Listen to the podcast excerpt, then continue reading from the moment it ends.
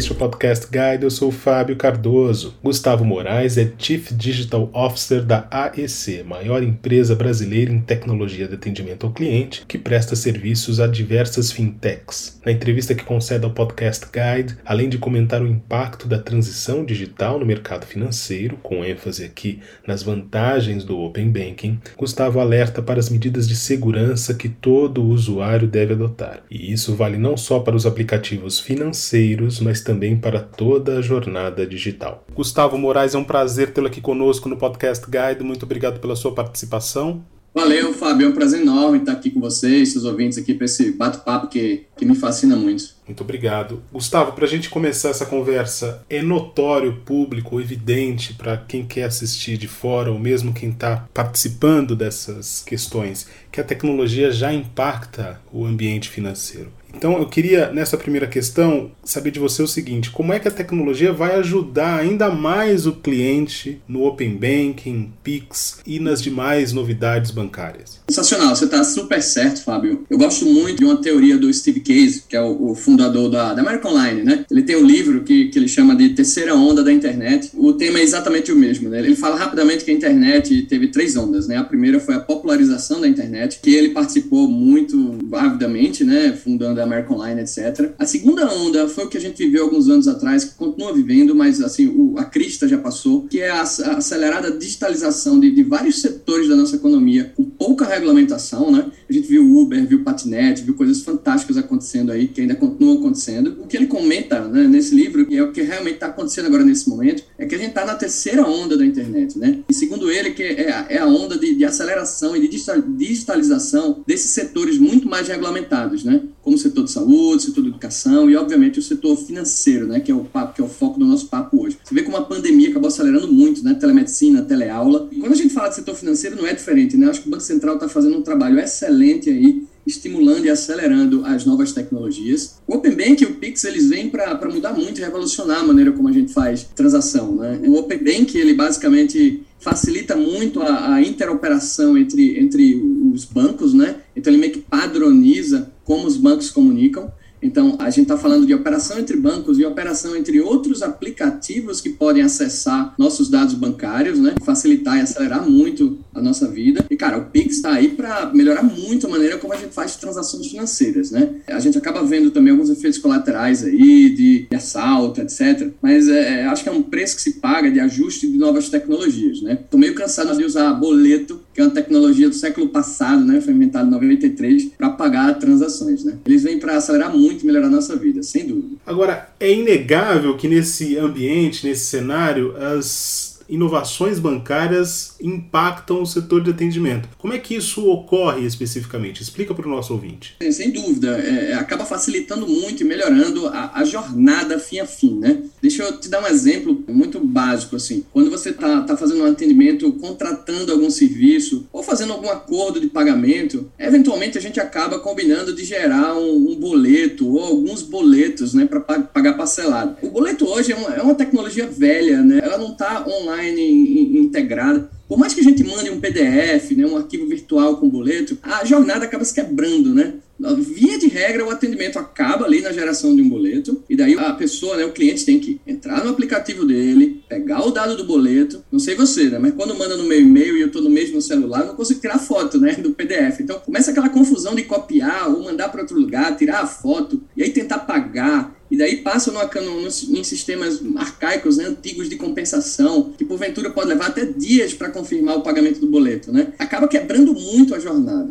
Quando a gente fala do Pix, por exemplo, que pode substituir isso, a gente está falando de uma transação online durante o atendimento, né? E sem quebra da, da jornada, né? Você vai fim a fim até a aquisição, e se for um produto digital, você já começa a acessar e utilizar o produto e o atendimento que seria só a venda acaba virando o onboarding e ativação do produto, né? Então, a gente acaba conectando a jornada, tá? O Open Bank é um outro exemplo de que, é, na medida que a gente dá acesso ao nosso histórico bancário a quem está hum, tentando nos prover um serviço ou um atendimento, o atendente, né, a plataforma, a empresa que está te atendendo com esses dados, ele consegue ser muito mais preciso desenhando um produto financeiro, né, uma linha de crédito com juros mais baixos, porque ele vê que você tem uma pontuação boa de crédito, né? ou eventualmente é, te, te levando para um, um, tipo de parcelamento, um tipo de produto que ele sabe que vai caber naquele teu histórico bancário. Então, o atendimento acaba sendo uma jornada muito melhor, sem quebra, né?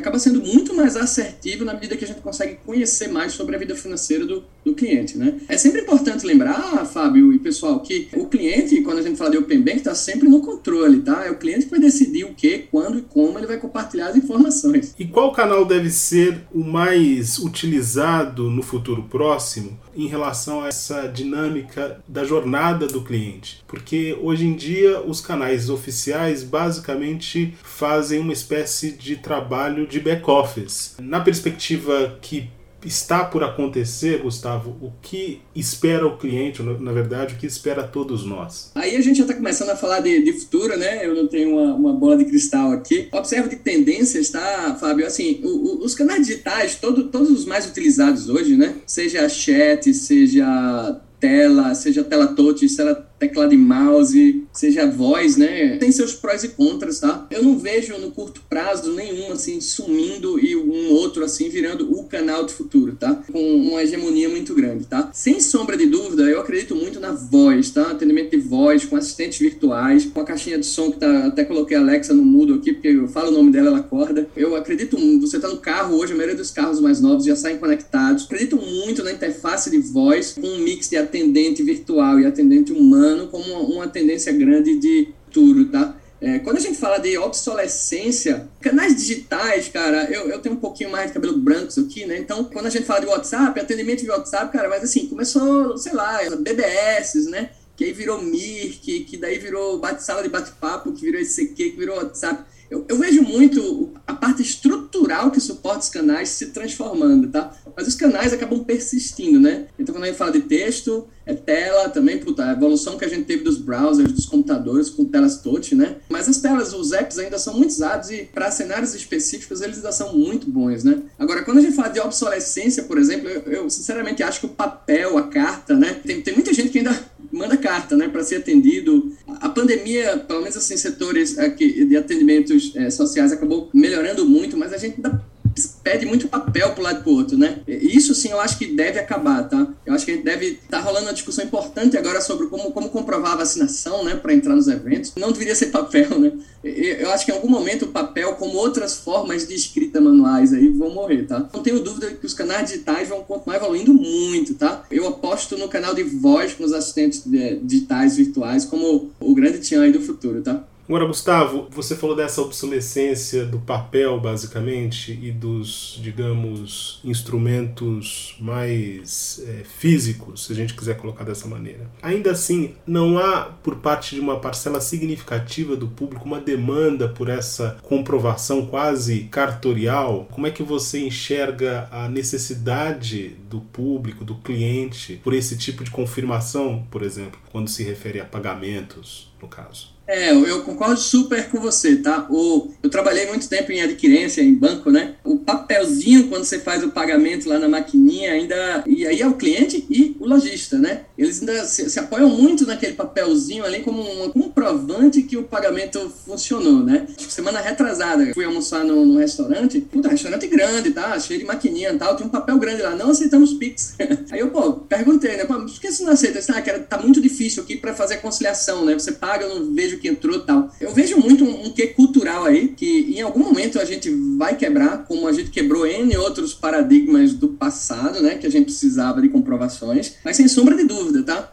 E essa é uma das coisas que eu acho que o Pix ainda precisa melhorar, é como eu faço o clearance, né? Como é que eu confirmo que saiu de um lado, que entrou no outro? Quando a gente fala de digitalização, transformação digital, a gente sempre fala também de transformação cultural, tá? É, então, tem sim um desafio grande de mudança cultural, tá, Fábio? Mas da mesma maneira que a gente já, já passou para frente vários paradigmas, eu não acho que vai ser curto prazo, não, tá? E até discussões aí se a gente tem que voltar a imprimir o voto, né? É um desafio cultural grande, mas eu acho que a gente chega lá, sim, tá? De novo, a gente tem que ter formas de como comprovar, né? Tem que ter a confiança de que o Pix, quando entra rapidamente, vai aparecer no aplicativo, no sistema lá de, de integração de venda, tá? Como é que a gente coloca confiança na imaginação do, do usuário, dos clientes de um modo geral, quando se trata de transações digitais? Porque uma parte dessa transformação cultural envolve também esses laços de confiança que se estabelecem com o tempo. É, concordo contigo, tá? Ah, eu acho que começa primeiro com muita, muita transparência no processo. É, eu acho que o Banco Central, quando a gente fala de, principalmente o PemBank, está fazendo um trabalho muito legal, né, em termos de awareness do que está acontecendo, muita campanha publicitária. Eu acho que o sistema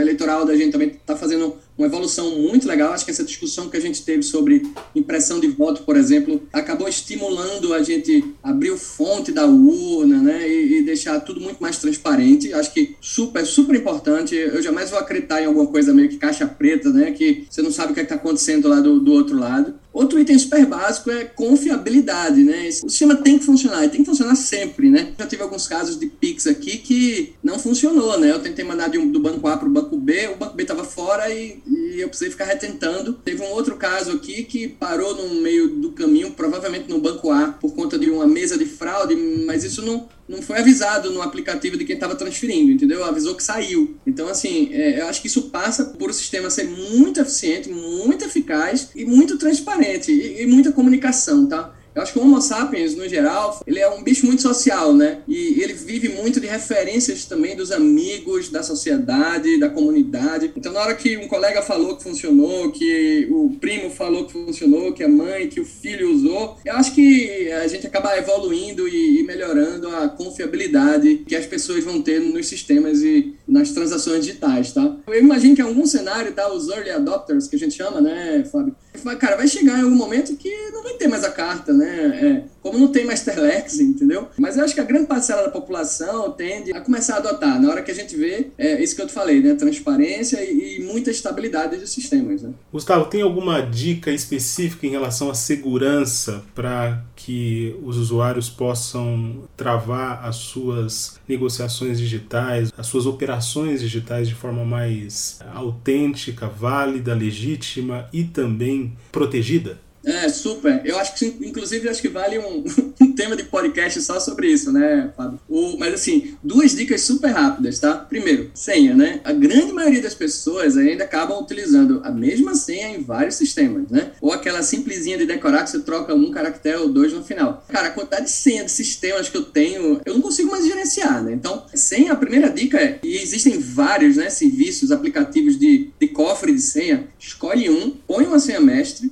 começa a colocar todas as tuas senhas de sistemas, de ambientes lá dentro, né? Não, salva no bloco de nota, não manda no WhatsApp, nem repete senha, né? Porque na hora que um hacker invade um sistema A e copia sua senha lá, ele automaticamente vai tentar sua senha em N outros sistemas, né? Então é, acaba sendo uma forma muito comum de roubo de login, de Facebook, de acesso até de banco, é o fato de você estar tá usando uma senha simples ou repetitiva, tá? E sempre usar um bloco, um aplicativo específico, né, para gerenciar essas senhas. E, e, nesse aplicativo normalmente tem um gerador de senha. Então você vai lá, gera uma senha bem aleatória, copia, cola. Eu não sei as senhas, tá? Eu entro lá, copio e colo. Outra dica é que a maioria desses grandes portais, principalmente os mais importantes, né, onde tem ou tua vida financeira ou tua vida social, a maioria deles tem a opção de você ligar o que a gente chama do segundo fator de autenticação, né? Que é aquele token a mais que você coloca depois da senha, né? Uma senha temporária temporária mais. E aí pode ser via SMS, via e-mail, via um hardware, via um aplicativo de token, né, como o Google Authenticator. Eu sugiro ligar em todos os principais sistemas, tá? É, seja rede social, seja o WhatsApp tem essa opção, por exemplo, né?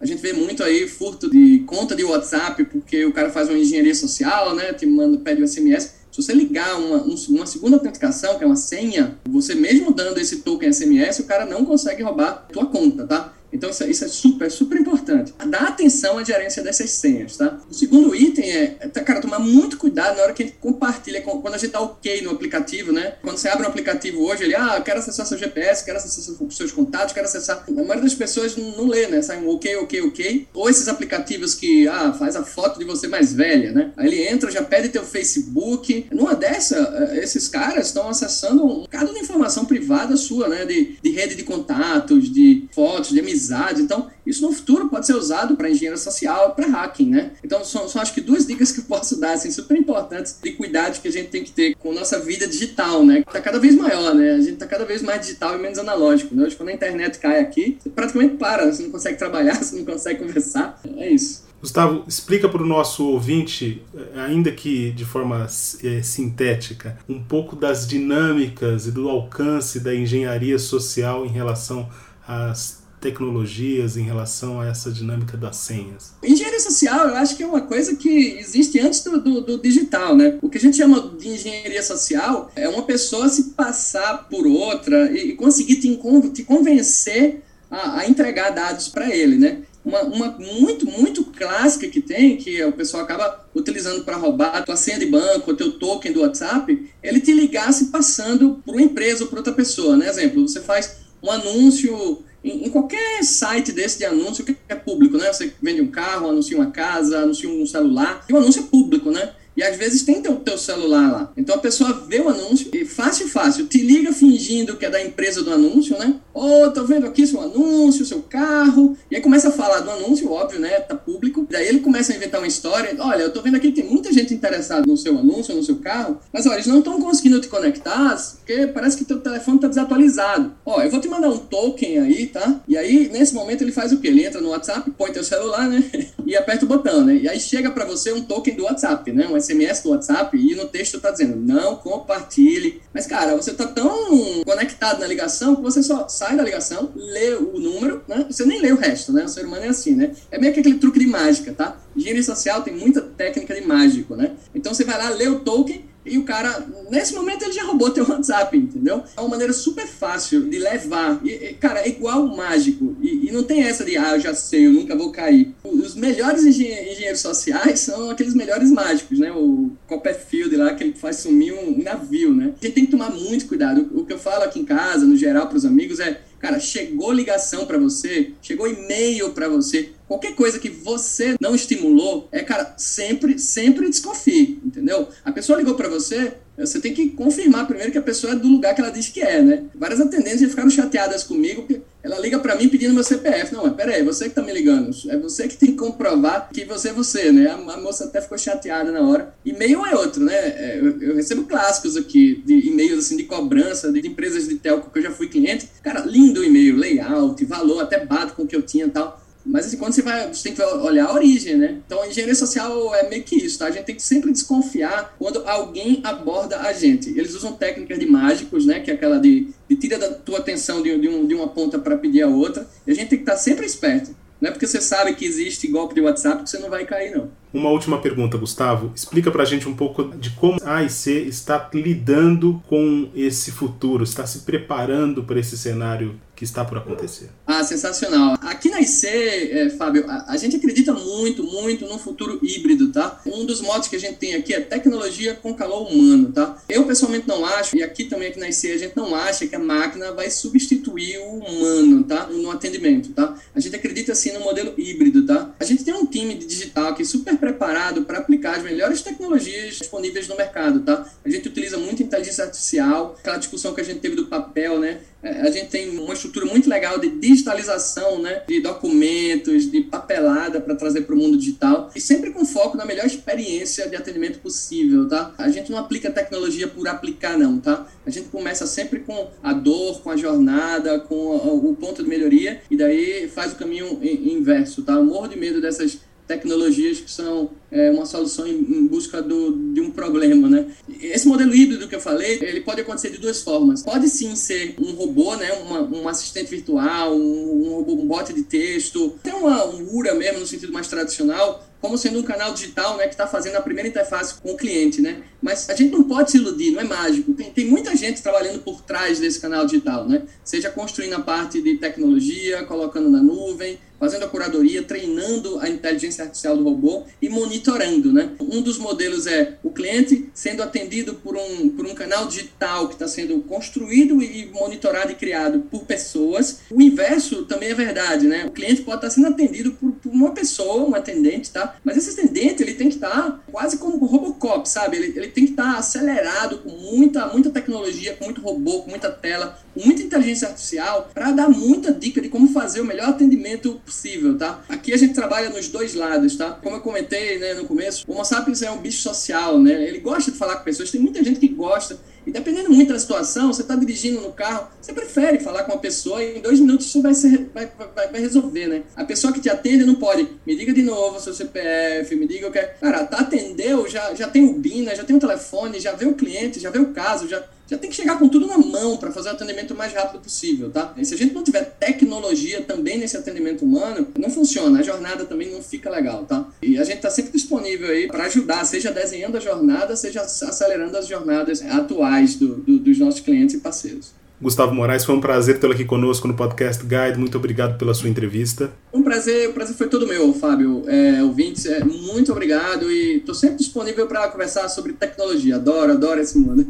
Valeu, pessoal. Até mais, hein? Esta foi mais uma edição do Podcast Guide. A nossa lista completa de entrevistas está disponível no Apple Podcasts, no Deezer, no Google Podcasts, no SoundCloud e no Spotify. E no aplicativo O Guia Financeiro, além dos nossos podcasts, você encontra muito mais conteúdo sobre o mundo da economia em diversos formatos.